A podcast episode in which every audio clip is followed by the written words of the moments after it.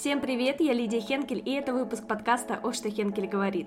Здесь я поднимаю волнующие вас вопросы по теме фриланса, ведения и продвижения аккаунта. Разбираю, как выстраивать сильный личный бренд и продавать через него. Ведь монетизация аккаунта – это то, зачем мы с вами пришли в Инстаграм. Тема сегодняшнего подкаста – будущее Инстаграм. Стоит ли вести несколько площадок или одной достаточно?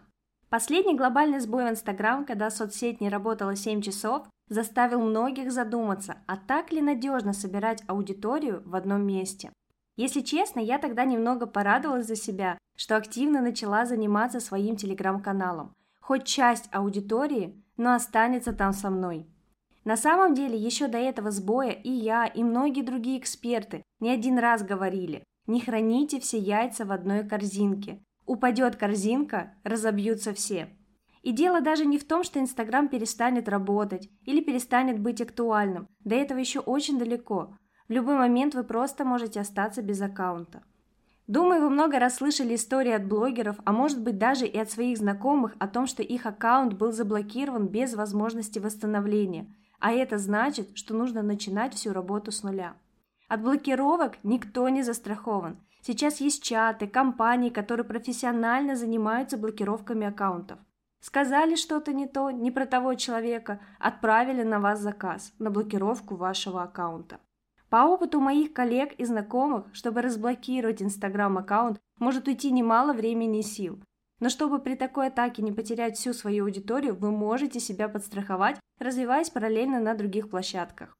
На Инстаграм мир не остановился. Столько есть крутых специалистов, которые не ведут Инстаграм и при этом получают заказы из других соцсетей. Большинство специалистов параллельно развиваются на нескольких площадках, таких как TikTok, YouTube, Telegram. Все для того, чтобы не собирать всю аудиторию в одном месте, а наоборот, ее из одного источника переливать в другой. Не открою вам секрета, но напомню, что именно поэтому блогеры делают упоминание в Инстаграм о том, что, например, вышел новый ролик на YouTube, вот ссылочка, смотри. Или как я делают анонс нового выпуска подкаста в своих сторис и постах. Аналогичные анонсы можно делать и в других социальных сетях, когда вы хотите привлечь внимание к вашему Инстаграм. Так, например, я сделала анонс в Телеграм-канале о моем челлендже в Инстаграм, когда поставила себе цель собрать в аккаунте за 14 дней плюс 5000 подписчиков. Аудитория зацепилась и часть подписалась, чтобы следить за тем, получится у меня это сделать или нет. Думаю, вы заметили, как многие блогеры и эксперты выстрелили в ТикТок и грамотно перевели эту аудиторию к себе на другие площадки – а далее начали продавать активно свои услуги и обучение. Когда стоит задуматься о развитии дополнительной площадки? Я рекомендую развивать площадки друг за другом, не бросаться в омут с головой и пытаться развивать все и сразу, а постепенно по одной. Если у вас инстаграм-аккаунт упакован от и до, вы его стабильно ведете и развиваете, то уже можно задуматься о дополнительной площадке. Если вы любите говорить на камеру, уверенно держитесь в кадре, то посмотрите в сторону YouTube. Если вам нравится дурачиться, у вас есть расположенность к актерскому мастерству, то почему бы не использовать это в роликах TikTok и параллельно снимать рилс в Instagram? Если вы любите говорить так же, как и я, то формат подкаста вам идеально подойдет.